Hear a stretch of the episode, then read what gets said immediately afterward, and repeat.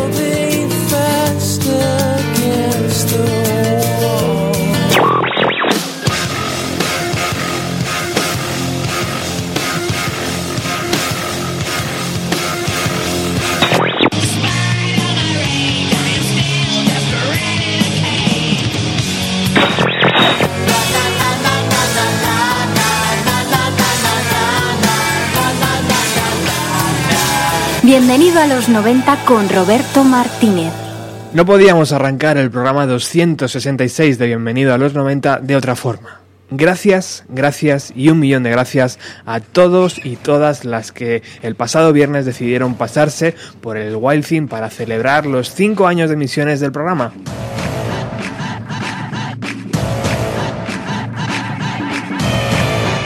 Casi 100 personas mostrando su cariño es más de lo que nunca hubiera imaginado en mis mejores sueños.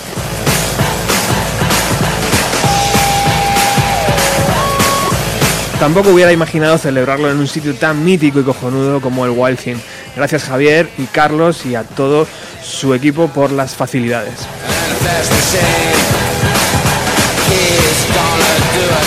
Y por último, gracias a Virginia Díaz de Radio 3 por poner la guinda al pastel con una sesión genial, que si no recuerdo mal, arrancó así, o por lo menos una de las canciones fue esta remezcla de Prodigy de Lose, de Lose for Life de Iggy Pop.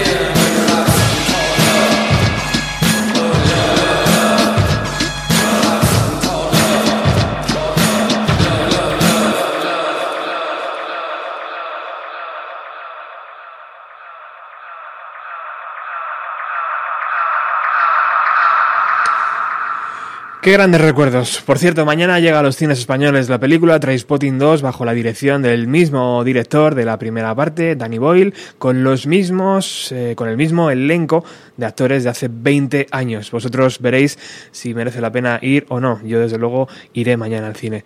Bueno, hoy extendemos la alfombra roja para recibir en el estudio a Víctor Calderón para hablar de una escena que muchos vivimos únicamente desde un lado del escenario. Víctor es una de esas personas que te crea en la necesidad necesidad de pasar todo el rato que puedas a su lado, porque mm, por un lado te hace mejor persona y por otro lado aprendes un huevo. Víctor, buenas tardes, bienvenido a tu casa, bienvenido a los 90. ¿Qué tal, señor? ¿Cómo estamos? Bien. ¿Todo bien? Gracias por la invitación. Encantado de que estés aquí. Siempre es un honor.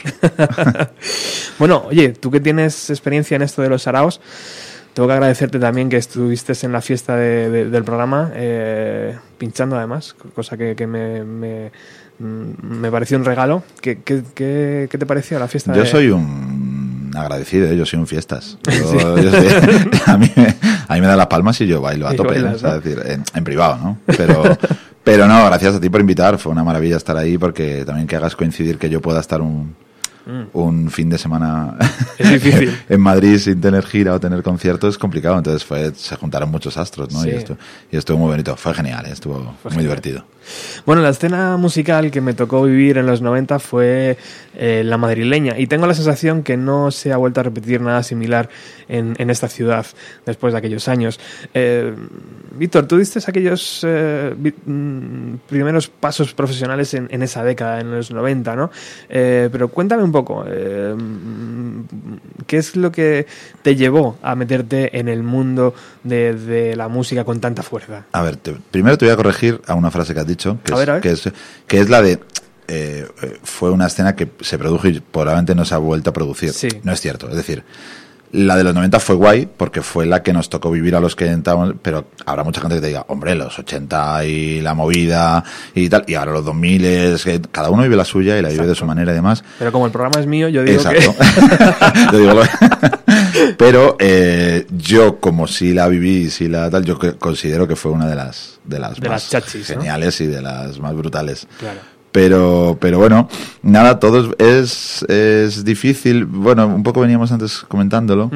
Eh, a ver, arrancar en, en esta industria, llamémosle de alguna de, de, esta manera, es hay gente que viene de un lado, gente que viene de otro y es y es complicado. A mí me tocó vivir la de la de bueno, yo arranqué trabajando en la hostelería más pura y dura de noche en un en un club en Madrid, que en principio que era, era un club en el que no se, no se hacían conciertos, no era una sala muy de referencia, que era la sala Movidic. En Madrid y, y bueno, yo arranqué haciendo estrella de noche hasta que, bueno, eh, un ser pensante junto con un dueño pensante, se juntaron pensantes y el señor Pepe Corral y el señor eh, Dani Castillo, dueño de la sala, eh, empezaron a pensar que lo coherente era una, tener una sala de conciertos y poder y empezaron a programar como una cosa de vamos a programar en tres semanas, vamos a ir haciendo ahí un poco mm, conciertos, a ver cómo se nos da y demás y tal y, y bueno y yo caí en el momento en el que alguien me dio la oportunidad y me dijo, bueno, pues nosotros nos encargamos de programar y de tener una sala y tú encárgate de llevarla y de, y de intentar que los artistas vengan a tocar y que, y que se sientan lo mejor de... Vaya. se sientan muy a gusto. Imagino que te dieron el don de gentes, por supuesto, y dijeron, tú lo vas a hacer perfecto, ¿no?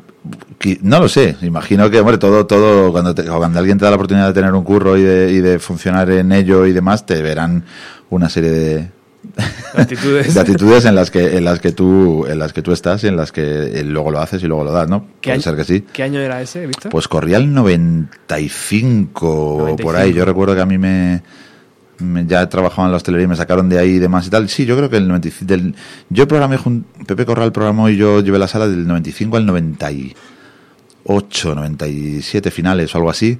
y, fue una época acojonante, ¿eh? fue, un, fue un momento genial porque, claro, imagínate, era la, la efervescencia del conocido indie patrio mm, en el mejor de los momentos, ¿no? O sea que hasta esa fecha, hasta el 95, no se celebraban conciertos en Moby Dick. Se empezó a celebrar, lo que pasa es que, claro, se celebraban, o sea, se empezó a programar. Lo que pasa es que se programaba fin de semana, la sala tenía otro tipo de público. Moby Dick Pepe Corral tuvo que luchar mucho con, con un formato de público que luego no era el que venía a la sala a los conciertos. Entonces, era una sala de un, foro, de un aforo 250-300, mm, que eran para algunos conciertos era limitada, pero para otros era para provocar una escena muy chula y muy tal, casi muchas de las bandas que circulaban por, por la escena en aquel momento metían, metían esa gente, no, no todo el mundo iba a la Riviera, ni todo el mundo iba claro. a la que se conoce ahora como hacer la Joy, que es como el éxito de una banda indie cuando hace la Joy, que entre 900 y 1000 son como el éxito.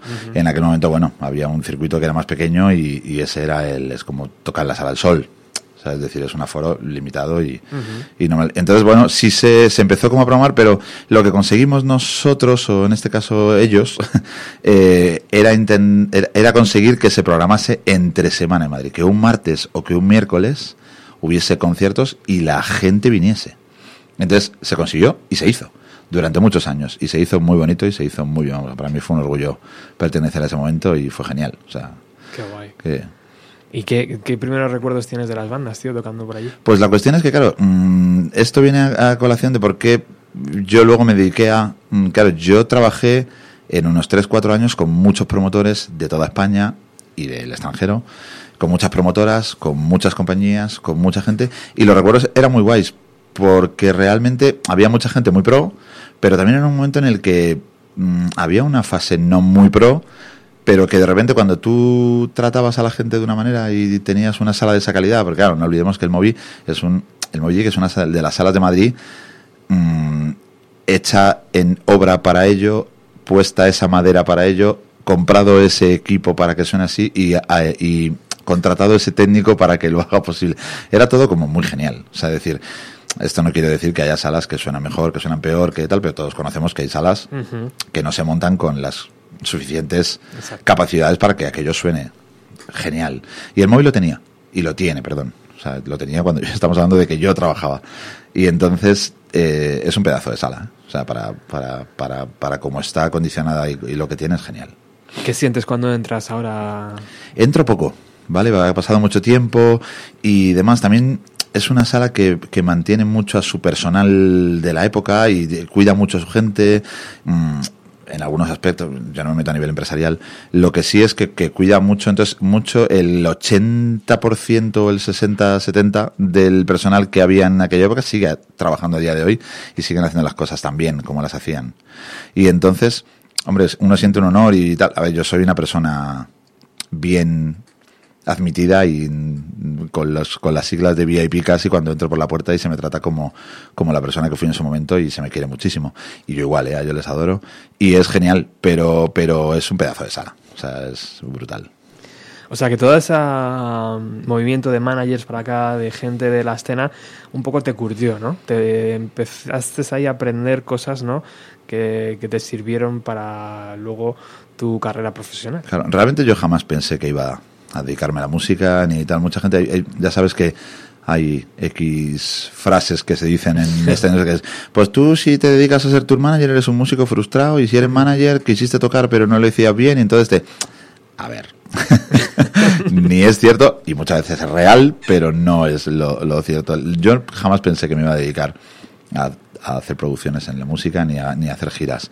Lo único que, bueno, que, que como ese don, imagino que esas tablas o ese don de gente que tú dices que, que se tiene, cuanto tal, como, como lo tenía la gente que trabajaba, mucha de la gente que trabajó y pasó por allí, eh, bueno, te hace te hace ir hacia un camino que tú decides y que, y que te lleva.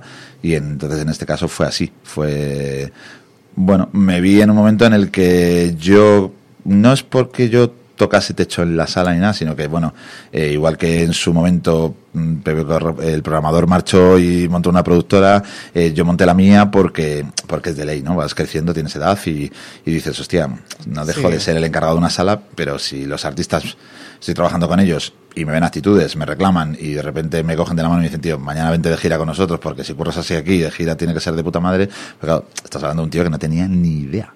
O sea, yo jamás había cogido una furgo, me había metido en una furgoneta con una banda y había ido a otra sala que no fuese la mía, que era... Desde fuera pinta bien, pero claro, desde dentro Desde dentro, imagínate, o sea, a mí la primera oportunidad que yo me di o me dieron fue como de, ¿dónde voy yo? O sea, que me tengo que subir a una furgo e irme a Barcelona a hacer la misma sala, a tratar con el mismo tipo con el que yo soy aquí y tal. Yo esto no sé si lo voy a saber hacer, pero te lo haces y funciona. Y va.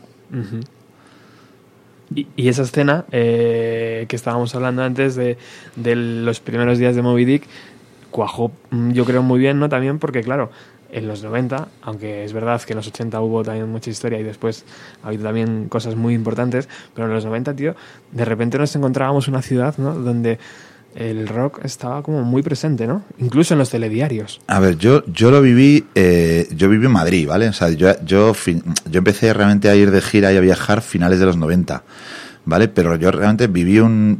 claro, veía como tour managers y managers y compañías de otros puntos de España venían y del mundo venían a hacer giras a Madrid y demás, pero realmente la ciudad era una, era una ciudad favorecida. Madrid en los 90 era una ciudad acojonante. O sea, decir, no voy a entrar ahora en el tema de, pues luego llegaron mm. Mm, los controles de alcoholemia, los cierres de los bares, la licencia, el, fumar, mm. el tal. Pero claro, tú imagínate, en un momento en el que en los 90 no había ese control, ni había ese, se podía fumar en los bares, la gente es decir, que controlaba lo que tenía que controlar y el circuito que yo viví. Pero hasta llegué que, por ejemplo, barrios como Malasaña era una locura. Era un barrio súper guay. O sea, es decir, había salas de conciertos, la gente se movía, que también estaban Huertas y Moncloa y otros muchos barrios, pero claro, Moncloa, Huertas no tenían conciertos, no tenían salas con licencia. Pero Malasaña tenía ese punto de... Tenía los bares donde luego la escena iba a estar, iba a tomar algo e iba a, vivirlo. Súper importante. hablamos de bares como el Flamingo, el Penta, eh, o sea, bares donde realmente tú, ese momento en el que alguien te llega un fan y te dice, jo, es que yo, si fuese a un bar y me encontrase con los músicos, pues en aquel momento los, sabía y muchos. Un montón claro, o sea, ¿Y qué banda te convenció para decir, bueno, venga? A ver, yo viví ahí un, un arranque. A ver, a mí la banda que me, que me convenció, eh, realmente que me convenció fue Lara de Que vinieron un día a tocar al Moby Dick y me dijo, Lara, tío, tú te tienes que dedicar a hacer giras. Y entonces yo en aquel momento, mm, gracias a Pepe Corral, que tenía una productora junto con los dueños de Moby Dick, se llamaba Los Tuart, Juan Santaner, eh, David y demás, hicieron de mí un poco el... Yo les pedí una mano como diciendo, tío, me, voy a ir de gira con alguien, pero necesito saber hacer algo, necesito saber cómo funcionan cables, cómo funciona recoger, cómo funciona mm, un bolo, cómo funciona. Y, y, he de mandarles un abrazo y un beso muy grande porque fueron los que realmente dieron el impulso a decir, tío, si te quieres dedicar a esto, nosotros nos dedicamos, somos músicos y somos gente que se dedica a esto y, te, y te enseñamos y te... Pero realmente quien me dio la primera oportunidad de salir de gira y, te voy a contar una anécdota muy graciosa porque yo la primera gira, el primer concierto que hice en mi vida fue con Sindicato del Crimen. Wow. Banda de Madrid, de, una escena que no tenía nada que ver con el indie que, ahora conocemos, pero, pero realmente de, trabajar en una oficina que se llamaba Spanish Bombs, que es la oficina que tenía eh, Dover y demás, Carlos Mariño, y, fue el primero que, que, me llegó y me dijo, mira, mm, vente de gira con una de mis bandas, yo llegué a un acuerdo con él, y está feo decir esto, pero, pero realmente yo empecé a pagar por ir de gira. Yo llegué a un acuerdo un poco de, claro, Carlos me llegó y me dijo, tío, yo te doy la oportunidad. Yo me apetece mucho de que, que ocurres y que, que tengas ese, garbo para, para decir, venga, vamos para adelante, pero yo no te puedo pagar, yo no te puedo llevarte al de esta banda tiene un tour manager y, tú, y le dije, hacemos una cosa, llegamos a un acuerdo, yo me pago mis gastos y voy de gira con sindicato y veo, me callo, aprendo y demás. Y funcionó. Y así lo hicimos. Y entonces yo, pues eso, no, no fui ni becario. Qué guay. Qué guay. Y así fue. Entonces, así arrancó la, la, la, idea. ¿Qué te parece si ponemos la primera canción entonces que has seleccionado para el programa? Sería genial. La debate llevo sin oírla como 20 años. Sí.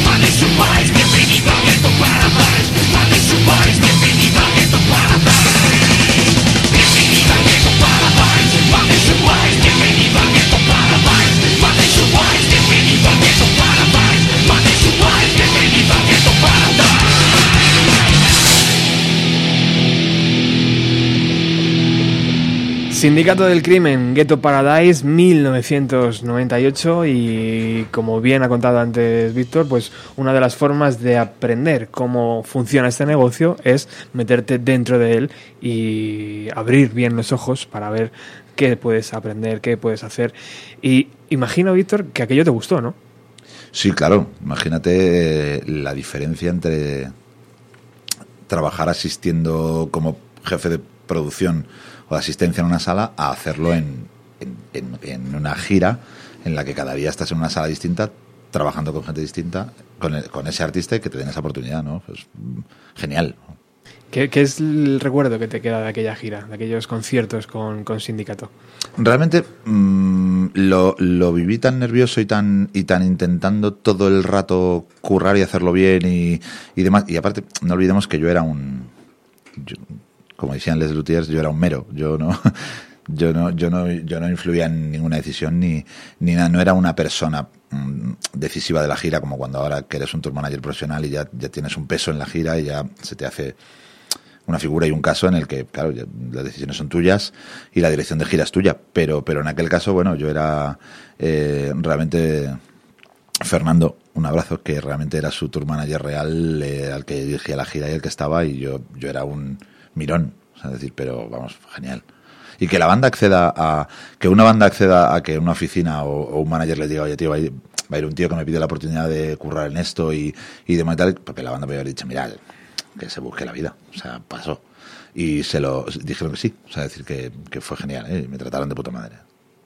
¿Tienes recuerdos todavía de o contacto todavía con los músicos? No, ya no, porque bueno, luego ya sabes que luego las bandas lo dejan, eh, se dispersan. También han pasado 20 años, o sea, es decir, y entonces, a ver, que hay con, artistas con los que he trabajado hace 20 que sigo en contacto, pero no es el caso. Eh, sí sé de ellos que, que alguno ha seguido y me los he encontrado y, y demás. Paralelamente también estuve con una banda que se llama Super Skunk y demás y tal, y me los he ido encontrando después y bueno, siguen ahí, ¿no? Están, están, están activos. Y bueno, una vez que ya estabas mm, formado, o una vez que ya vistes que ese mundo eh, mm, lo podías dominar, ¿fue Lara la que te reclamó?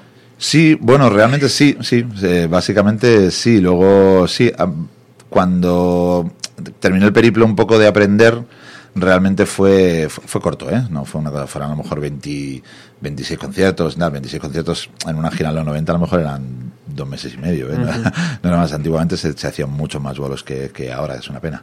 Pero, pero realmente, y a, nada, a, eh, a, los tres meses de, de, empezar, me llamó Lara y convenció a su oficina actual y a su manager y empecé a trabajar con ellas. Y fue brutal, ¿eh? O sea, fue el primer arranque así un poco underground del momento, pero claro, las Underseques en aquel momento, finales de los 90, estaban muy fuertes también y tenían eran un grupo claro. dentro de la escena que, que, hacía muchos bolos y tenía su, su caché y su, y su situación, o sea, decir, dentro del indie hablo. Un grupo de referente, desde luego, un grupo importante. Eh, imagino que entonces ahí empezó la tormenta, ¿no? El torbellino de conciertos. Andersey, que yo no sé cuántos conciertos habrán dado en su carrera, pero imagino que bastantes. Pues te hablo de que yo entré con ellas, imagínate, yo que sé, principios del 99 y Andrés que podrían hacer en un año 70 bolos fácilmente, ¿eh? O sea, decir, en... Y seguramente uno de ellos estaba dentro del Festival Alternativo de Radio Utopía eh, que no sé si fue en el 99, 98, pero bueno, por ahí, por esas fechas, también nos visitó la banda. Está en uno de los cuadros que tenemos por aquí por la emisora, está, está esa entrada. Y, bueno, tú de hecho estuviste en uno. Siempre me lo recuerdas y siempre y siempre hago la broma contigo y, siempre que me dices, cuando empezamos a hablar de tu, de tu emisora y de tu radio y tal, yo te dije, me, suena que yo he estado en alguna fiesta de Utopía y claro, yo tengo un único fetichismo, por así decirlo, y coleccionismo radical, y es que colecciono todos mis pases de conciertos uno a uno, bien cuidados y bien colgados. y, y está, y lo encontré y te lo mandé el otro día. De hecho, lo vamos a subir Exactamente, y, es, y es genial. Y sí, estaba yo, estaba yo junto, había varias bandas y demás, y eran ese tipo de conciertos que, que en aquel momento se hacían mucho y que las bandas de este estilo compartían muchos carteles. Tú fíjate, ¿no? O sea, era como eh, en, ese momento si una radio y un ayuntamiento apostaban por ti, pues a lo mejor en Madrid hacías, ¿qué? 30 conciertos en 30 sitios diferentes, ¿no? Sí. En, un año mm, podía, podía ser. O sea, decir, Bestia, Claro, claro. Brutal. ¿Y qué aprendiste con las Undershakers? Aparte de que, de que eran un grupo buenísimo, ¿qué vistes en ellas? A ver, realmente eh, todo, todo en esta industria te lleva a cambios, ¿vale? Entonces, dependiendo de cómo, de cómo tú funciones, a ver, depende de lo que tengas claro y de lo que no tengas claro. Yo tenía claro que no me quería quedar siempre he tenido claro que no me quería quedar en un, en un punto de, de, o sea, siempre estás aprendiendo continuamente, ¿no? O sea, no paras de aprender y, es como tú decías, y después de una pequeña formación ya aprendiste, nunca se deja de aprender, pero está claro que sí te lleva más a, a avanzar. ¿Vale? Entonces, a mí Anders me enseñó a decir, bueno, mm, yo puedo dirigir una gira y puedo ser un tour manager, pero también puedo hacer más cosas. Entonces, bueno, mmm, Anders me llevó a, a ser un poco las pioneras cuando ellas paralelamente, las dos hermanas Álvarez montaron Paulín en la playa, fueron un poco los dos grupos eh, cabeza de cartel cuando yo monté mi primera oficina de management. Porque ya me decidí a ello y fueron un poco las que me condujeron a ello. Que eso es un paso más, ¿no, Víctor? Claro, eso ya es un, es un paso mucho más, más alto. Es decir, no, hay, no es una cuestión de escalafón, es una cuestión de que, claro, tú puedes ser mm, personal de una gira o convertirte un poco en el manager de un artista. Entonces, bueno, un poco subes el escalafón de decir, bueno, puedo estar haciendo producción en giras o puedo intentar, intentar, intentar montar mi, mi oficina, ¿no? que luego puede funcionar o no, y durante muchos años o no. O sea, decir, es, hay, que, hay que saber defenderlo, ¿eh? ser manager no es, no es una cuestión de risa. Imagino que también era el momento, ¿no? Era un buen momento para crear la oficina. O, no, había muchas oficinas. Era el momento perfecto, había muchas oficinas, pero para mí fue el momento perfecto. Yo lo vi súper claro y era unas... era un poco a lo que veníamos a hablar hoy, ¿no? Era un poco el momento de la escena perfecto para poder montar una, una oficina, hubiese muchas o hubiese pocas. Si sabes hacerlo y, y eres y eres peleón y eres un tío que lo haces bien, mm, sigues funcionando y yo sigo tratando a día de hoy con managers que empezaron en esa época o estaban en esa época y siguen estando, ¿eh? Y lo hacen de maravilla y lo, y, lo siguen haciendo perfecto. Pero mm, hay gente que, claro, como todo, mm, subes, bajas, puedes, aguantas, no aguantas. Esta industria es, pues como todas, tiene sus, sus momentos buenos y momentos malos y en aquel momento yo consideré que era el perfecto para montar una oficina de management. Antes hablábamos de, de Moby Dick y de Wild Thing, bares muy importantes en Malasaña, por ejemplo, hablábamos antes también. Eh, pero también los primeros festivales aparecieron, ¿no? que, también era demasiado, muy, muy importante para la escena de, de, este país que se estaba desarrollando. También de repente negocios, eh, tanto de ayuntamientos como privados, eh, habrían de locales de ensayo, ¿no? Y era como bastante más accesible poder montar un grupo y ese boom que de repente había muchísimos grupos, había gente de mm, marcas de bebida apostando por canciones, ¿no? Ese tipo de cosas mm, lo vivimos como muy muy de cerca, ¿no, tío? O sea, fue como esos años chulos. Es que has, has mezclado casi casi todo lo que lo que de lo que se puede hablar en una escena lo has mezclado en una en, una sola presentación. Entonces es, es que eh, empezando, te pongo un ejemplo, tú lo has dicho, los festivales hasta de que tú ves el cartel de los dos primeros o tres años del, del Festival de Benicassim, por ejemplo, que se hacía en el velódromo de, de Benicassim, no se hacía ni en el recinto actual. Entonces, hasta la idea de que el 95% del cartel eran bandas españolas. Y si tenías suerte, dinero y formato para poder tener un escenario para que un artista extranjero pudiese venir a tocar a tu cartel, te lo traías. Pero si no, no. O sea, tú ves un cartel de finales de los 90 de, o mediados de los 90 en el FIP de Benicassin y no tiene nada que ver con un cartel actual. O sea, es decir, el cartel actual es del 95% de grupos extranjeros y demás, que todo, porque todo avanza y todo tiene su camino. Es decir, es así que, que ole, ¿no? Que, que aguanten todos los festivales tantos años, pero tú cogías un cartel de un contemporánea o de un espárrago tal, y vendían, venían sus bandas extranjeras, pero el gran porcentaje de bandas que tocaban en tu festival eran nacionales y estaba ese circuito. y existía. Y la gente pagaba sus entradas y iba a los festivales con ese cartel. Es decir, la cabeza de cartel de Benicassim eran los planetas. Entonces, de ahí para abajo, entonces tocaba toda la escena. Entonces, claro, imagínate, tú ibas a un festival y te encontrabas con toda la escena en ese festival.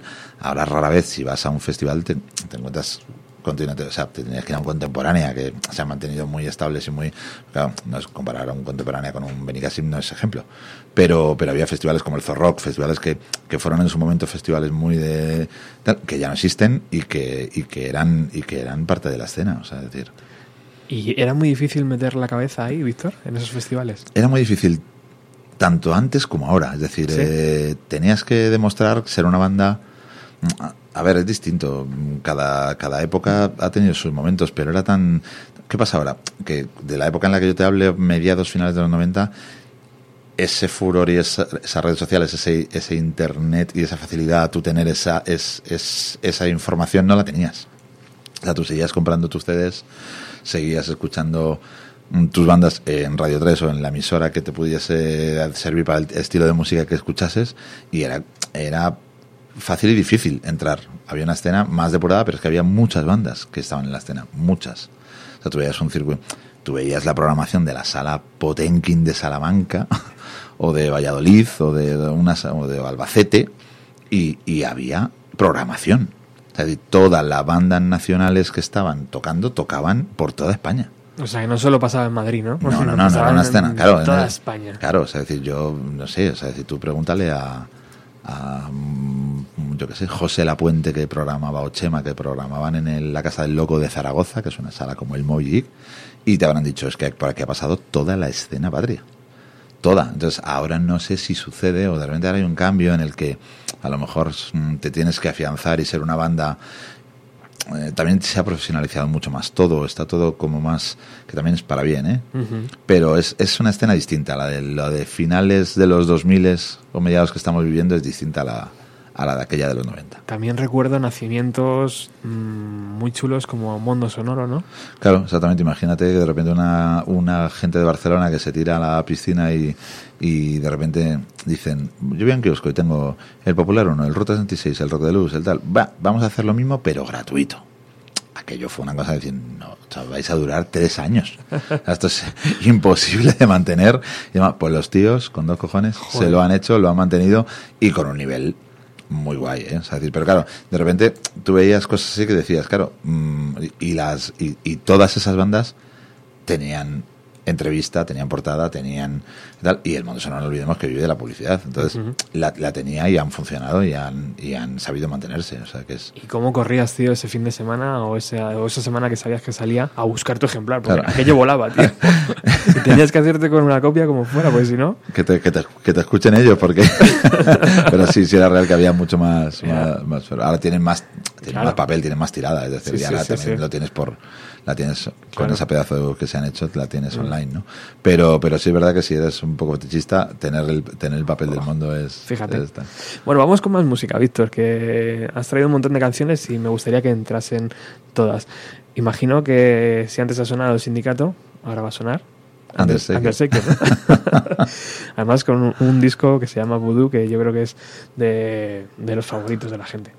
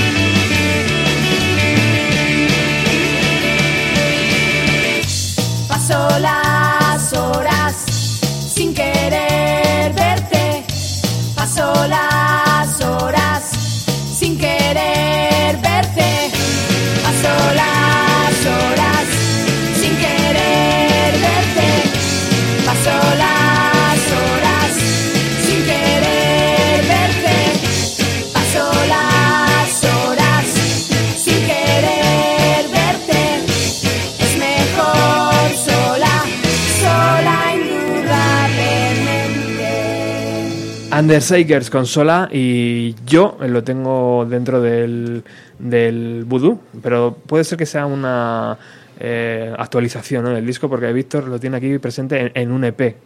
Bueno, fue un EP anterior que sacó Subterfuge y que se llama Sola. ¿Lo incluyeron o lo han incluido después? No tengo ni idea. Yo sí sé que aparece en Voodoo, seguro. Pues entonces, es, que eh, yo creo que fue como el primer single del EP, que, que luego era como la primera parte de esas 10 11 canciones que luego llevaría el EP y que, y que se hizo un adelanto. ¿Cuántas veces escuchaste esta canción? si te digo un número, Te, asombraría. Qué guay. Imagino que ya se te quedan, ¿no? Para siempre, tío. Sí, pero sobre todo se te queda el, el que, bueno, hay con bandas y artistas con los que luego sigues manteniendo los años y la amistad y en este caso aquí ocurre, ¿no? O sea, decir, a día de hoy eh, las chicas siguen haciendo, haciendo canciones en una cosa tan increíble como es Petit Pop ahora mismo y de repente sigues manteniendo contacto con ellas y sigues y sigues trabajando, entonces te queda ese recuerdo. Has dicho un nombre importante, yo creo que para la escena de nacional y sobre todo la de Madrid, Subterfuge. ¿Cómo funcionaba ese sello, Víctor? ¿Cómo, ¿Cuál, es, ¿Cuál ha sido tu relación con, con Carlos, con Gema y, con Subterfuge? Joder, es que estamos hablando de que, el, de que era el. de que fue el super sello, ¿no? Era como. Para mí, para mí si sí. Veías, si veías, no, para ti y para, y para ellos, y, para, y para ellos y para todo el mundo. Bueno, realmente había, mucho, había muchos sellos independientes y había mucha escena, pero realmente era el. El que lo petó. Era el sello que realmente es. Mm, sea, decir gracias a la situación que les llevó tener eh, X éxito, les llevó a sacar, pues si una compañía normal sacaba, yo qué sé, 20 referencias, Subterfuge sacaba 60. Claro. O sea, era, era, era el momento para llegar y decir, bueno, pues si tengo el dinero, tengo el margen y, puedo y tengo y hay escena, saco yo a las bandas. y es que había todo eso, además. Claro, es que imagínate, o sea, si de repente te brindan que hay todo eso y puedes elegir, eh, había una calidad brutal. Entonces, claro, mm, Carlos y Gemma tuvieron la oportunidad de poder sacar muchas bandas que, que, a día de hoy siguen activas y que en su momento fueron, fueron increíbles. Sacaban muchas referencias, muchas. ¿Y eh, tú como oficina, eh, qué relación tenías con ellos Bueno, yo, yo, tenía varias bandas en mi roster que, que, que, de compañía tenían a Subterfuge y la relación era muy buena y teníamos eh, contratos paralelos mm, y ellos eh, eran una gran compañía. O sea, es decir, lo siguen siendo, ¿eh? me refiero a que, volvemos a repetir, estoy hablando de lo que yo viví en su momento claro. y demás, a día de hoy seguimos teniendo relación. Yo estuve reunido con Carlos hace menos de 20 días y seguimos viéndonos. O sea, es decir, y y entonces, bueno, mm, fueron como la compañía potente en aquel momento, ¿no? Hubo muchas, ¿eh? es decir, eh, más pequeña, más grande, más tal, pero y en toda España, ¿eh?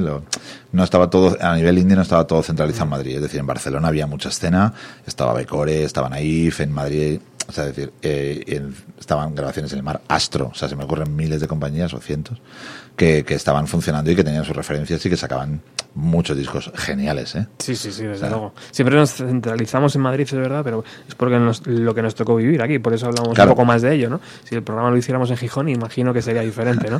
También tuvo su escena en los 90. Tuvo una escena que te cagas, además. Eh, entonces, o sea, la, la, imagen que tengo yo de ese sello súper potente era así, ¿no? O sea, era un sello que funcionaba muy bien, subterfuge, sí. y que, vamos, que apostaba por... Totalmente, es decir. Qué guay. Sacaron, o sea, decir, sacaron muchas de las bandas y muchas de las referencias, y a un nivel muy, o sea, decir, eh, yo lo he vivido muy de cerca, mm, pero claro, nunca, nunca he trabajado en una compañía y esta gente trabajaba muy a tope. ¿eh? Es, lo, es, lo, que te queda, ¿no, Víctor, por hacer una compañía? Sí, por así decirlo. No, creo que no se me ocurre. ¿O has editado algún disco? Bueno, estoy un poco en ¿Ah, ello, ¿eh? Estamos en 2017 y. ¡Ostras, qué bueno! y nunca se sabe, ¿eh? Pero no, no, a ese nivel no. O sea, es decir, es una cosa más de andar por casa y una cosa más personal. Pero, pero sí es verdad que, que Subterfuge se movía a niveles que, a ver, siempre hablamos de que una multi, mm, al tener potencial extranjero y dinero que viene de fuera se puede mover a otros márgenes. Pero Subterfuge era una multinacional a ese nivel. Es decir, tenían un, tenían un potencial de sacar referencias y de poder pagar em, grabaciones y de tener másters y de tal a ese nivel. ¿eh? a nivel nacional, ¿eh? es decir. ¿Y cómo lo hacían? Porque yo recuerdo que eh, dos de cada tres canciones de los anuncios era de Subterfuge, algún grupo de Subterfuge. Siempre bueno, Subterfuge estaba relacionado por ahí. bueno, eso tiene su, imagino que, que, tiene su mérito de, Carlos, su, mérito, su mérito de Gema. Es decir, es, es decir, si estás en el momento adecuado y de repente das con la clave y hay una editorial que te llega y dice, vamos a sacar una bebida que necesitamos ocho bandas y ahí está Subter, de repente yo quiero recordar ahora mismo que puedo tener ocho bandas sonoras de los 90 en las que toda la banda sonora es de Subterfuge. Pues bueno, estaba en el momento adecuado, lo subieron a hacer y se lo subieron a trabajar y se lo curraron muy guay y lo hicieron. Qué guay. Bueno, otra de las bandas que trabajó con Subterfuge es la que va a sonar a continuación, ¿no? Sí, exactamente.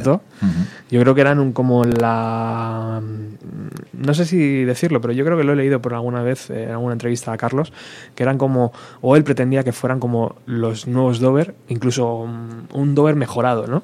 O un Dover más potente. Bueno, es una forma de verlo, es decir, mm, todo el mundo tenía esa, esa especie de visión. La verdad es que a Fronjet para mal y para bien les tocaron el vivir el momento de que tenía la comparativa con Dover y tenían el momento compartido con Dover. Entonces, sufrieron ese... Es como el que juega contra Messi, ¿no? Exactamente. Eh, Entonces, eres muy bueno y realmente todo el mundo reconoce que es, una de esas bandas fetiches como mm, Aina, que de repente son todo el mundo y toda la industria dice que es la mejor banda del momento, pero que no terminan de cuajar pues porque no están en el momento adecuado.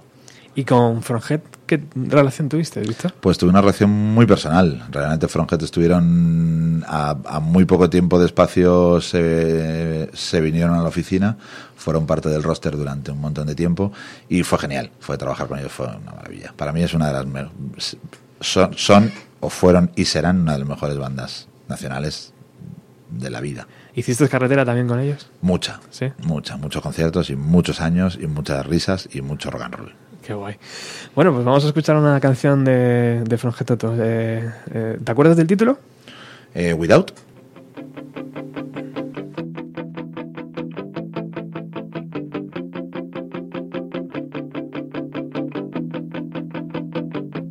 Nothing said is more unlike us. Such of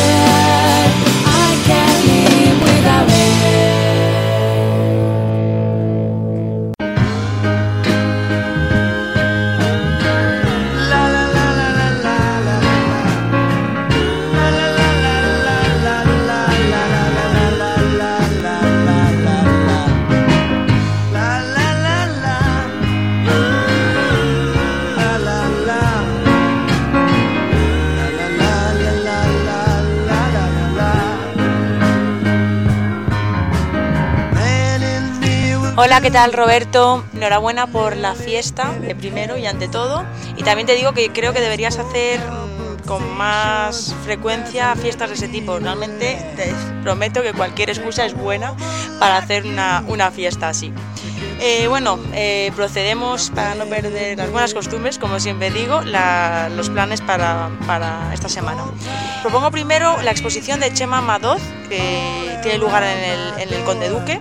Termina el 16 de abril y va sobre Asturias, se llama Miradas de Asturias. Son 34 fotografías y un vídeo inédito y todo gira en torno a Asturias. Y bueno, nada que decir de del fotógrafo eh, que fue Premio Nacional de Fotografía creo en el 2000. Yo ya me he pasado y es espectacular, así que os la recomiendo. Y el segundo plan es eh, un concierto de flamenco este sábado en la sala Clamores, que Paco Soto es un guitarrista súper joven de flamenco, flamenco jazz. Nació en Águilas en el 91 y vivió, ha vivido mucho tiempo en Tánger, así que le conozco personalmente y es un, fuera de serie.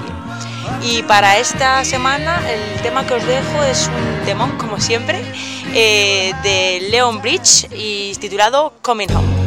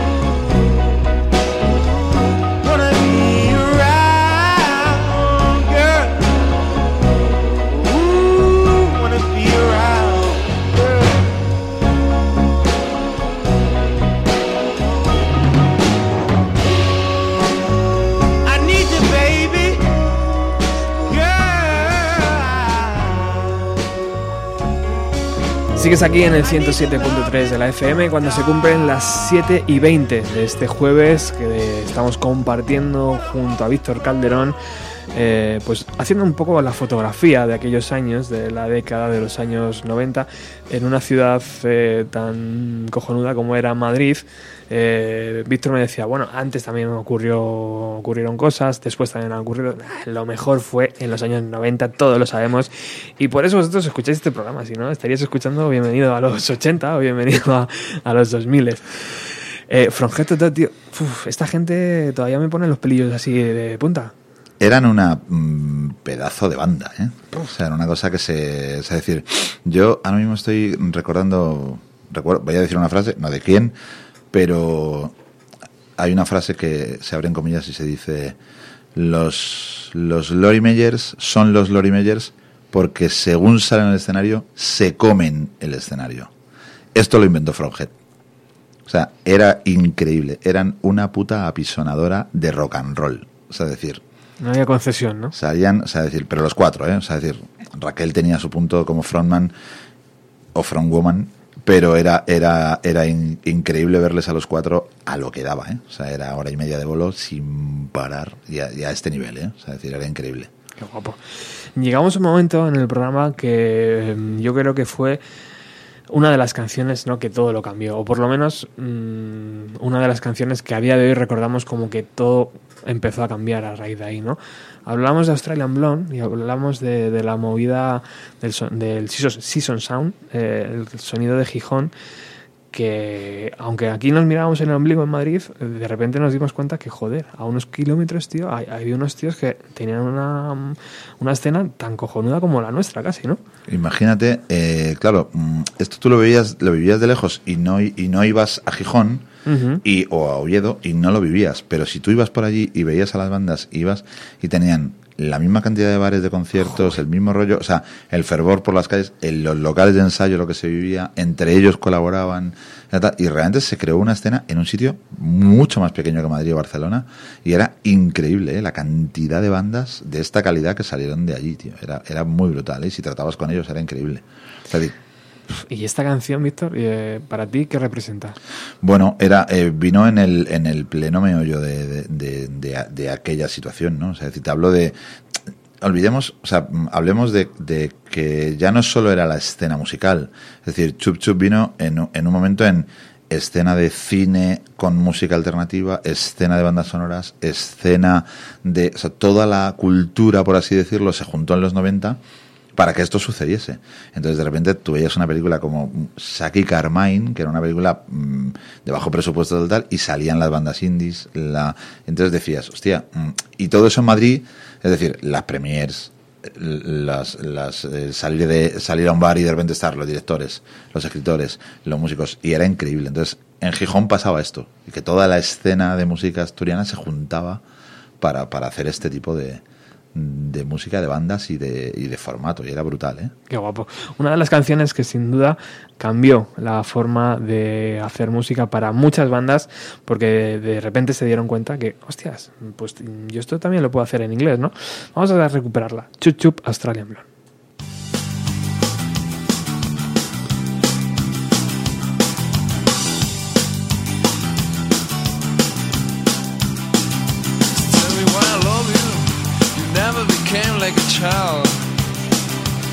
Never gave me nothing, you only stand by your side. So tell me why I love you, tell me what is over. This is a good stronger, it's running on my blood. Oh, love you, Susie, love you, Susie, send me to the west.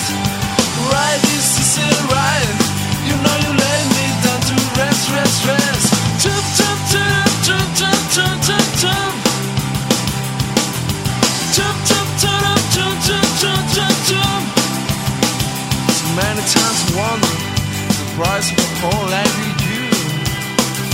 Now realize there's no life in your heart. So tell me why I love that summer, why I'm feeling better, why I'm feeling better when I'm feeling blue. Love you, Susie, love you, Susie, send me to the west. Right, it, right. You know you let me down to rest, rest, rest. Jump, jump, jump, jump, jump, jump, jump, jump. Jump,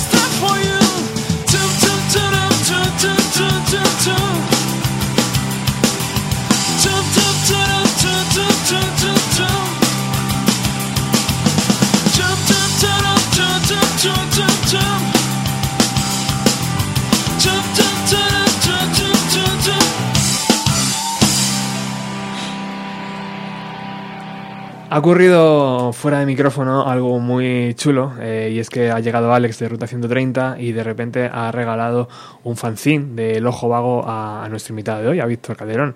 Y yo creo que Víctor ha sonreído cuando ha abierto las páginas y ha visto aquello y ha dicho, hostias, esto, esto, esto ocurría en los 90, tío, ¿no? Que, que, que has visto este fanzine, tío, de, se sigue haciendo fanzine, 2017, ¿qué te parece? Es que yo llevo sin ver un fanzine 20 años, o sea, decir, eh, mira, mm, por aquel recuerdo que tú decías hace un momento, me ha venido a la cabeza, realmente Subterfuge empezó como, ¿Mm? como empezaron haciendo eh, fanzines, o sea, venían del cómic, venían tal, eran ilustradores, eran tal, y todo declinó en la música, pero... Con un arte pero, muy personal, ¿verdad? Totalmente, entonces imagínate, o sea, decir, la primera oficina en la que yo estuve de mm, en, cuando empezaron ya a hacer referencias y a sacar, y a sacar discos, eh, veías a tres tíos tirados en el suelo mm, empaquetando fanzines y metiéndolos en bolsas de plástico. Era increíble, ¿eh? Pero te hablo de, de, de, de, claro, llevaba sin ver un fanzine 20 años. Entonces era como de, hostia, ¿esto? Todavía existe, tío. Claro. Qué maravilla. El ojo vago, yo os lo recomiendo. Eh, bueno, sin duda, ¿no? Una de las canciones que mejor ha envejecido, Chup Chup, eh, que la pones hoy en cualquier sesión de, bar, ¿no? Eh, y la gente se anima y se viene arriba enseguida, ¿no? Es un joya temazo, ¿eh? O sea, decir, a Australia te podía gustar más o menos, sí. o era una banda un poco a lo mejor más, pero era un, esto era un hit. Es una, es un hit. Es una joya de nuestra discografía de aquí de, de, España, es verdad. ¿Qué opinas, Víctor, de, la, de los grupos? Eh, déjame que me salga un momento de, de, todo esto. ¿Qué opinas de los grupos que empezaron en, en, inglés, se pasaron al castellano o al revés? O, mm, ¿Qué opinas tú de ese, de ese trasiego de idiomas, tío, y de y de crear canciones y crear arte en un lenguaje o yo es en que otro. He, he, tra he, trabajado con los dos formatos de, de banda y, y, yo creo que siempre se nos olvida, o sea, decir, mmm, esa pregunta la haces como industria o lo haces como, como fan. Es decir, mmm, si tú realmente hablas con los artistas y tienes trato con ellos, realmente el, la frase real y de donde viene todo esto es, tío, es que yo compongo así. Es decir, olvídate de que un tío haya nacido en Albacete o haya nacido en, Bristol. Es decir, la movida es, si tú compones en inglés, tienes que cantar en inglés. Y tu música saldrá en inglés, seas de donde seas. Y si te pasa lo mismo en español o en castellano o en como lo queramos decir, eh, es igual. Es decir, ¿cómo tú compones? ¿De dónde te salen las palabras? Es que yo de mi novia, de mi, de, perdón, de mi idioma materno tengo, tío, la música es música y si compones como compones es así. Si los temas que haces son así, vamos, compón como quieras. Pero lo que te digo, entonces estamos siempre en lo de, claro, mmm, sistema de lo que hablamos siempre, te llegas a una compañía y te dicen, hombre, es que claro, esto está muy guay, pero si lo hicieses en castellano y te mira el tío que compone y te dice, ya tío, pero es que si me haces hacer esto en castellano no lo voy a saber hacer. Claro, hombre. Motivo por el cual eh, muchos artistas que cambian y que tal, luego dices, hostia, yo funcionaba muy bien y de repente he hecho esto y no ha cuajado porque es que no convenzo porque yo no estoy componiendo como yo creo y como yo debo. Yo creo que habría que escuchar más al, compositor y al artista antes de juzgar el decir, hombre, si lo hicieses en castellano, ya tío, pero que a lo mejor no sé hacerlo. Otra pregunta, tío, que se me ha ocurrido según hablabas. Ahora, no me pongas esa cara, que no, no. sabes que no muerdo. Expectante estoy. eh, ¿Es verdad que ahora tú crees que tenemos más medios? Por ejemplo, los grupos tienen más medios para grabar su música, pero sin embargo eh, tienen menos oportunidad para tocar en un festival o menos oportunidad para sonar en una radio o en una tele. Eh, quiero decir, antes parecía que había menos medios de grabación, que te tenías que jugar un poco más la pasta y ahora parece que grabar es más fácil, pero sin embargo llegar al gran público es muy complicado, ¿no? No creo que sea una cuestión de pasta ni de, ni de calidad final. Es decir, tú puedes tener un home studio que suene perfectamente en tu casa, pero como tú, hay más miles de personas que las que había antes que utilizaban un sistema convencional que era o una compañía te licenciaba o tú no salías al gran público. Entonces, de aquí arrancó el primer indie, es decir, por, por, usar esa palabra que no me gusta, pero, pero uh -huh. usémoslo, independiente. Sí. Es decir, los sellos independientes venían un poco a paliar el que una multinacional solo sacaba lo que ellos querían y solo sacaban lo que pensaban que iba a funcionar. Apostaron mucho y arriesgaron, ¿eh? Pero, mmm, realmente, ¿qué ha pasado ahora? Que realmente cada uno somos una compañía independiente. Yo tengo un estudio en mi casa, me saco mi disco, me lo saco yo, me lo licencio yo y lo saco al gran público. ¿Llegaré o no llegaré? ¿Qué pasa? Que antes estaban muy limitadas las referencias. pongamos números al azar. Antes había 300 bandas y ahora hay 30.000.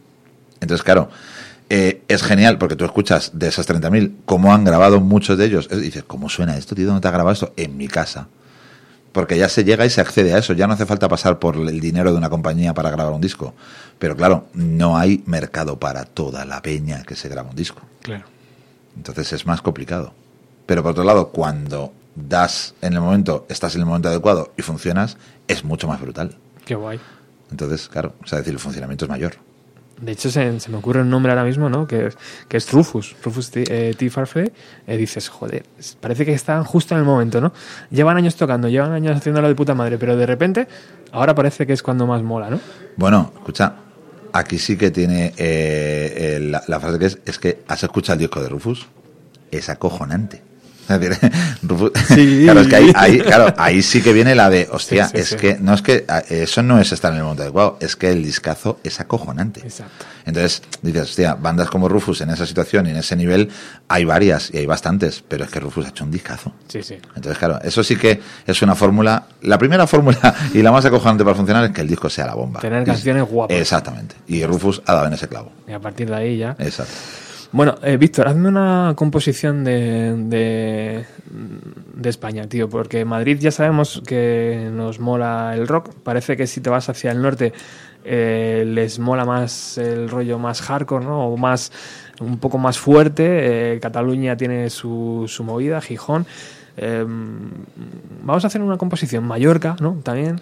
Sí, claro, es decir, la, la historia, y a diferencia de lo que pasa a día de hoy, es que antes había una escena. Esa escena se nutría y se autogestionaba y funcionaba. Entonces, ¿qué pasa? Que hasta había una escena en Mallorca que al venir a la península funcionaba y a los grupos se les hacía caso, pero porque había una escena. Había bandas tocando, había bandas componiendo, había locales de ensayo, había bares donde se juntaban, había conversaciones de música.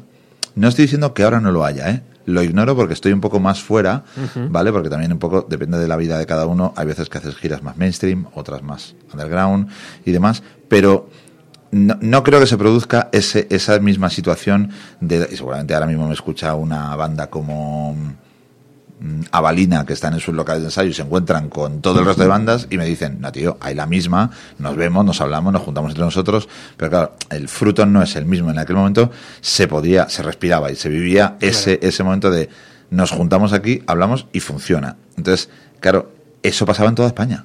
y tú, cuando ibas a Mallorca, o ibas a Barcelona, o ibas a Zaragoza, o ibas a Bilbao, o ibas a Vigo, que había cuatro salas, en Vigo había cuatro salas acojonantes de conciertos. Y, en escena, o sea, no es, tengo una sala y medio traigo, no, no, todo el puto día funcionaban las bandas, y iba la gente a tocar y era increíble. Entonces, eh, eso es una escena nacional, que en los 90 funcionó. Pero no hay no había pequeños matices, Víctor, de por ejemplo el, sí, claro, es decir, claro, o sea, por ejemplo, lo que a, este nivel del que hablamos y del que venimos hablando un poco porque el programa mm, eh, camina en esto. Es decir, eh, dentro del indie, vuelvo a repetir que la palabra, eh, por ejemplo, en, en, en, Barcelona la escena hardcore era brutal. O sea, es decir, bandas y compañías como Becore, eh, era increíble. O sea, es decir, pero también había hueco para el pop. Es decir, tú ibas a hacer un concierto a la sala Polo de pop y funcionaba. Es decir, estamos hablando de Barcelona, había público para todo, como lo hay a día de hoy.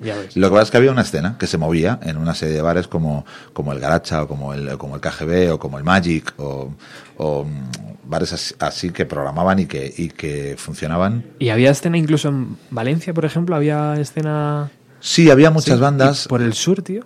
Porque nunca he escuchado demasiado sobre el sur. ¿Sabes qué pasa? Que, que, que dentro, dentro, claro, o sea, decir, había, había niveles, es decir, a lo mejor en Barcelona como ciudad más grande, pero por ejemplo Sevilla era una ciudad de festivales, era una ciudad de salas, era una ciudad donde se movía, donde se movía el, la música, el, más pop quizá, pero, pero había mucho rock. También había, Totalmente, es decir, había bandas como en el sur como Funquillo, como, o como en sellos como Wild Punk, movían muchas referencias y movían mucha, mucha industria y era, y era brutal.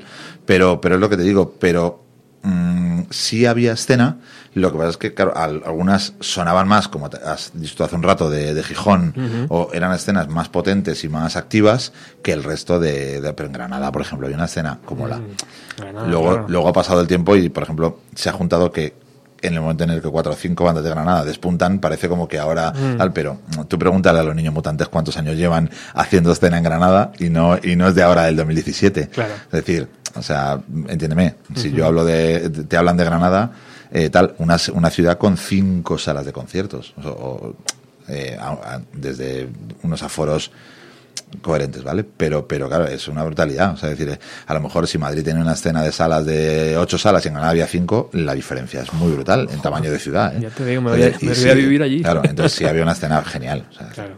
Qué rico, ¿no, tío? Todo eso ahí mezclado era la escena Sí, porque sabes que era lo sabes que era lo bonito que luego nos veíamos todos. O sea, es decir, tú ibas a un festivo, ibas a una a, un sitio donde nos veíamos y, la peña se veía. O sea, te encontrabas más de una vez al mes. Qué guay. Entonces, claro, si te dedicabas a, girar, yo en esos años eh, yo podía hacer, qué decirte, Robert, 140 conciertos al año. Ya ves. Entonces, claro, yo tenía veintipico años, yo era mi momento de girar y era mi momento de estar de estar fuerte y activo en esta, en esta industria. Entonces, claro, mm, te encontrabas con todo el mundo. Porque todo el mundo tenía tu edad y todo el mundo giraba. Entonces, claro, era, imagínate, la escena, te encontrabas con todo el mundo todo el rato. ¿Quién era Víctor para ti? Bueno, no sé si para ti, pero por lo menos, ¿quién era el grupo referente en aquellos años, tío? ¿Quién era el de la joyita, el que decías, no, es que estos son los que más llenan, los que más cobran, los que... ¿Hablamos de los 90? Sí, sí, sí, de los 90. Eh, hombre, indiscutiblemente eran los planetas. Los planetas, los planetas era la banda. Hablamos de, de esta escena, ¿eh? Sí, Luego, sí, sí, sí, había bandas como... Los planetas estaban en otros caldos. Los planetas eran el, el, el grupo que consiguió una multi, el grupo que vendía, el grupo siempre con la nomenclatura indie o independiente, ¿vale? O sea, decir que no lo eran porque ya, trabajaban con BMG o con RCA, quiero, quiero recordar, y demás, pero dentro de la escena, que pertenecían a esa escena, era un grupo que, llenaba salas y que, y que eran la niña bonita de España. O sea, decir, los demás les miraban desde abajo, ¿no? Claro, o sea, decir, que ellos eran buenos tíos, se juntaban con todo el mundo y yo recuerdo grandes camerinos y grandes risas y se juntaban con todo Dios, pero, pero claro, eran, eran, eran, eran los, eran los, eran la banda. ¿Lo recuperamos? Sí. ¿Te apetece? Claro. Vamos con desaparecer.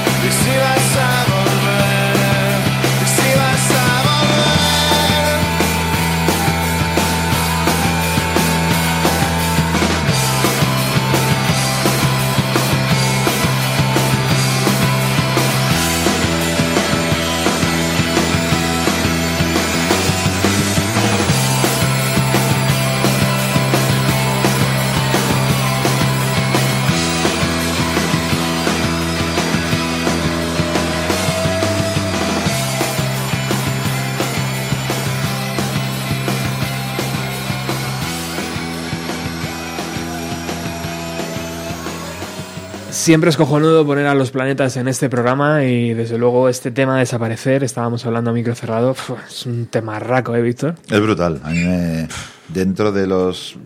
Es que, claro, mm, los planetas tienen ese, ese tipo de, punto de... O, te gustan los hits mm. o tal, pero dentro de esa amalgama de ni es la cara B ni es tal, eso es un temazo brutal. Qué guay.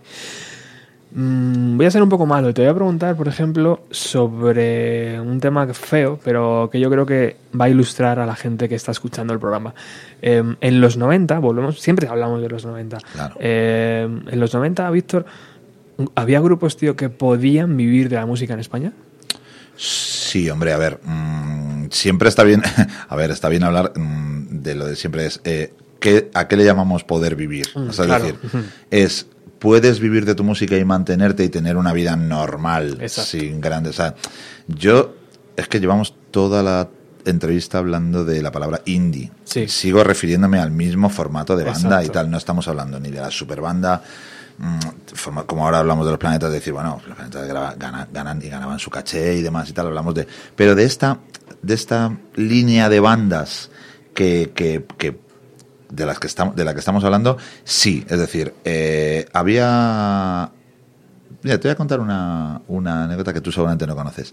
El gran porcentaje de las bandas en esta línea que podían vivir de la música se venían a vivir a Madrid, tío. Era muy guay, porque realmente una banda. ¿Sabes qué pasa? Que cuando tú estás de gira y haces 70 conciertos en un año, eh, ser de Málaga o ser de Coruña es es una mierda. Supone un, no, supone, más, ¿no? No, supone cómo te haces tú en un día un mm, Coruña-Murcia. muy mal. Muy mal. Y luego después del vuelo hay que volver a casa. Entonces, claro, son muchos kilómetros, es mucha distancia y cuando tú estás cuatro o tres días a la semana girando cada semana, la cantidad de kilómetros y de cansancio de cuerpo tal. Entonces, por escena, por situación, porque tu compañía y porque todo el mundo está en Madrid, la gente se venía a vivir a Madrid. Muchas bandas, no vamos a dar nombres, pero, pero mucha gente se vino a vivir a Madrid o su punto de salida y de partida y de tal era Madrid. Entonces, claro, imagínate, toda esa escena, lo que hablamos antes de Malasaña y de tal. Claro, yo vivo en Madrid, soy de Gijón o soy de Coruña, pero ahora vivo en Madrid y entonces era, era, era otro rollo. ¿Por qué venimos a esto? Venimos a que, a que se, se vivía de la música, se podía vivir y tener tu sueldo digno normal, ¿eh? sin florituras ni, ni tal, pero la gente vivía, vivía de la música y de sus discos y de sus canciones y de, y de sus pequeños cachés y funcionaba. Hablamos de un grupo en la línea de lo que hablábamos antes, ¿eh? eh Undersakers, eh, Sidoní, eh, La Habitación Roja, mm, gente así vivía, vivía, de, las, vivía de las giras y, vive actualmente. Entonces, mm, lo que, quede claro que, a qué le decimos vivir de la música, ¿eh? Sí, sí. es decir, no vivir claro, como dices, dignamente. Voy a hacer una pregunta un poco complicada. Claro, es complicada si de repente cualquiera que no, claro, exactamente, que es feo. pero que cualquiera que nos siga dirá, claro, es que tienen BMWs y tienen chalés y, son millonarios. No, no, no, no, no, vengamos arriba. Vivir de la música es vivir de la música con un sueldo normal y una situación normal. Es que para, parece mentira, pero a mí me sigue costando eh, pensar que alguien se puede ganar la vida con la música, fíjate. Y, sé que en los 90 hubo mucho, era posiblemente el mejor momento, había muchísimo dinero en las, en las eh, discográficas, ¿no? O sea, mm, bien, había muchos conciertos, muchos festivales, bien, bien, bien. Pero mm, parece que todavía cuesta, tío. Todavía, sobre todo hay gente que viene por el programa, ¿no? Que dice, no, yo luego hago esto, o tengo otro trabajo. Bueno, también, ¿eh? Muchas bandas que luego mantienen, eh, no, se pueden mantener solo. Claro. No olvidemos que de repente una banda, hasta el día de que una banda que cobra un caché, luego tiene que pagar sus sueldos, pagar sus impuestos, eh, pagar sus gastos, gasoil, furgoneta, hoteles, eh, gastos de gira, Que, que, lo, que lo mantienen todos ellos y lo pagan todos ellos. Eh, que luego cuando echas cuentas... No es fácil. No es fácil y la cuenta no sale tanto como parece que, que esto es la bomba. ¿Qué pasaba en los 90? Que hemos obviado esta crisis de los 2000, es decir, ¿qué pasaba en los 90? Había ayuntamientos éramos felices. que ponían había ayuntamientos que ponían dinero había circuitos había subvenciones había otro margen en el que si tú de repente esos 70 bolos de los que yo te hablo anuales salen de ahí. Ahora una banda para que pueda hacer 35 conciertos tiene que pasarlo tiene que hacer gira invirtiendo ellos a empresa hacer salas y demás y es más complicado pero antes había ese formato de verano solo las fiestas patronales barra nacionales ya eran bueno. ya eran 30 bolos al año. Antes hablábamos del festival de aquí de Utopía. Yo recuerdo en un escenario meter a lo mejor 500, 600 personas, ¿eh? Claro. Alcobendas, Exactamente. Pero Alcobendas. Claro. Pero de, o Villaverde o barrios así, de repente lo tenían. Pero claro, el ayuntamiento apoyaba, había dinero, había dinero para cultura, también estaba mejor sabes dónde se recorta. Siempre que hay un recorte, sabes dónde sale la pasta. Es decir, en el momento en el que recortas en cultura y recortas, venga, ocio para mm, lo que antes teníamos el festival, es el primero que va para afuera. Entonces, ahora es más complicado, pero bueno, estamos hablando de la época estamos hablando. Había gente que vivía de la música, qué bien, me alegro. Eh, por ejemplo, estos chicos, la habitación en roja, ¿vivían de la música, Víctor? En aquel momento sí. Sí. Podrían vivir, ¿no? Sí. Vamos a entonces a hacer que suenen. Genial. Van a nos van a quedar alguna canción. Bueno, ahora hablamos a mi La habitación roja, bienvenida a los 90.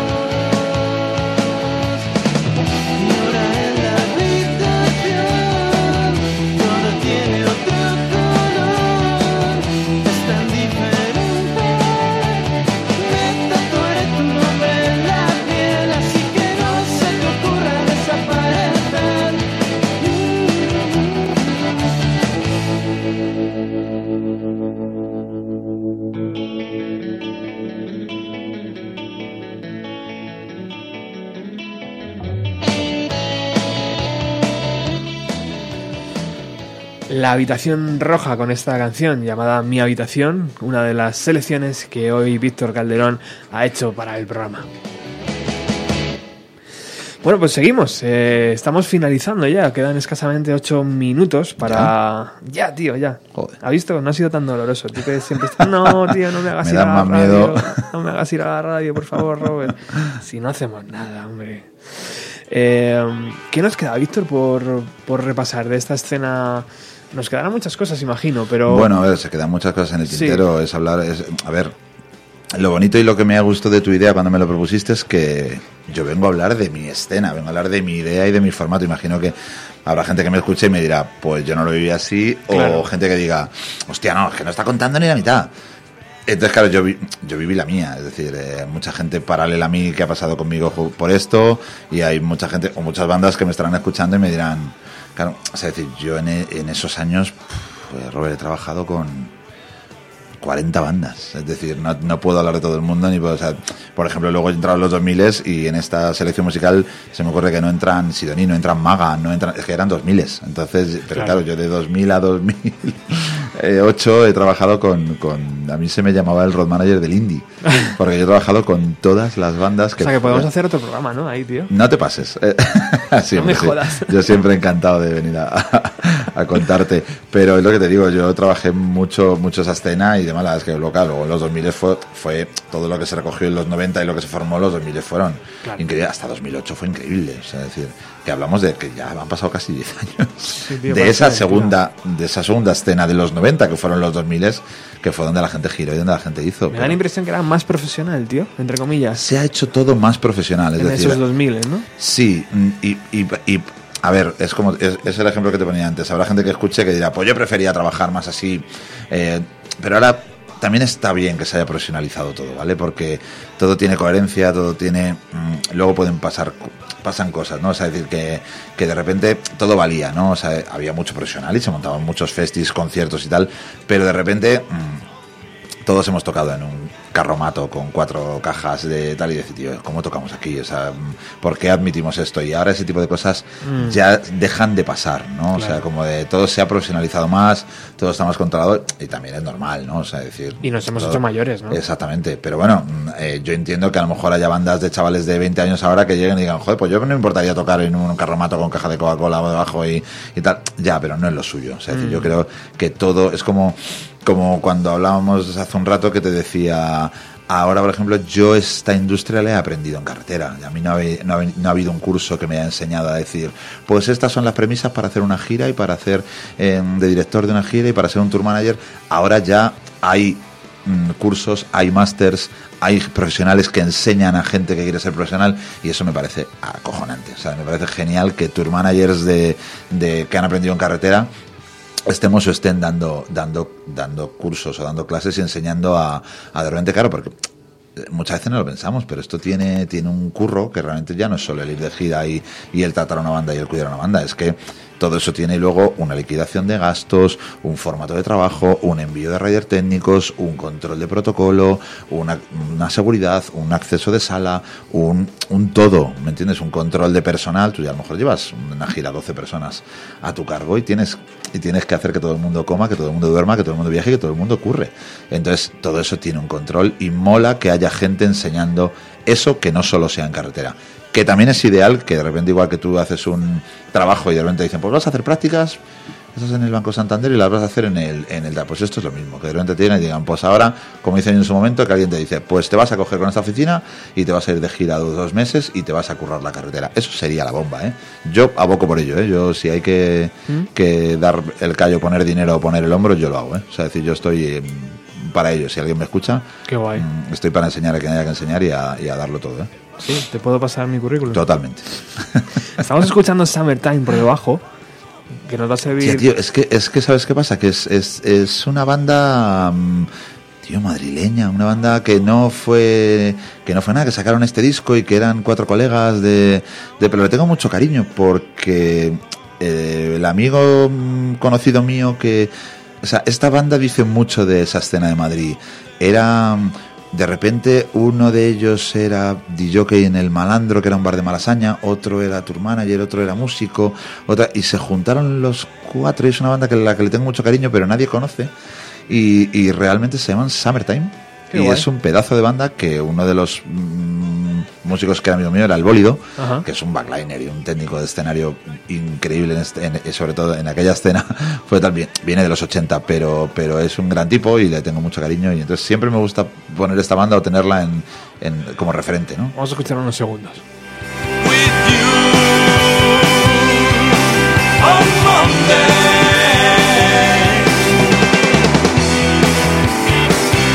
Summertime yo no lo conocía, me quedo con la copla a ver si consigo, o te lo pido a ti, a ver si, si consigo escuchar ese CD. Tienes, tienes toda mi colección de discos a tu disposición, ya lo Qué Guay. Bueno, llegamos a los últimos minutos y queda una canción eh, por sonar. Yo ya sé cuál es, pero ¿Cuál es, Víctor? A ver, yo he de decir que, tengo una especie de, fetichismo por esta banda, que imagino que la tiene casi toda España, y a mí me parecieron los, los más grandes, y fueron los más grandes a, a, este nivel, ¿no? Y, lo que lo que realmente cuando veníamos hablando es el ejemplo de lo de Rufus, estos sí que hicieron un discazo mm, que le das toda la vuelta y es acojonante. O sea, este, este disco es un discazo. Y de hecho fue algo que no volvió a ocurrir, ¿no? En el panorama mm, indie. No a este nivel. es este decir, eh, a ver, estamos hablando de una banda que vendió dentro del panorama independiente más de medio millón de copias que las vendía a la oreja de Van Gogh en aquella época. Es decir, hicieron lo que no hizo nadie. ¿Quién ha conseguido algo parecido desde el punto de vista independiente? Lo ha conseguido Vetusta Morla. Pero claro, Vetusta Morla lo ha conseguido. Estamos hablando de una banda que ha conseguido por ejemplo, meter mucha gente y vender muchas entradas, pero Vetusta Morla ha vendido entre 25 y 50 mil copias. Pero claro, adaptadas a este instante son las mismas que en aquel momento casi, casi, casi Dover, ¿no? O sea, decir, Vetusta Morla es una banda que vende mucho más discos que Rem en España. O sea, decir, ¿me entiendes? O sea, que es, es, bestial. Y si lo comparas, es como, como, hacer el cambio de ¿qué costaba esto en pesetas y esto en euro? Pues es lo mismo. Si haces el, cambio con, con, esta banda que va a sonar ahora, es algo parecido a las que aquello en aquel momento, en el año 98, era impensable que esto ocurriese. Imagino que la oficina, eh, subterfuge, no, no daban abasto, ¿no? No, era, era una locura. O sea, era, una locura. O sea, se se, a, todo el mundo se le fue de las manos, pero porque, porque vino de un día para otro. No porque no, estaba, no estuviese previsto, pero tú imagínate que de repente, en un momento en el que tú estás acostumbrado a un sistema de trabajo, tienes un personal para ello, te imaginas que de repente tienes una oficina con ocho personas y de repente te hace falta tener una oficina con 35 o de repente tú tienes acostumbrada a una fábrica de fabricación de CDs de, venga, pues fabrícame 10.000 y le tienes que decir, no, fabrícame 250.000 para mañana. A todo el mundo se le va de las manos. Claro. Víctor Calderón, muchísimas gracias por venir a los 90 de nuevo. Encantadísimo y ya sabes que para lo que necesites. Nos despedimos con Dover y esta canción titulada Spectrum. Hasta el próximo jueves.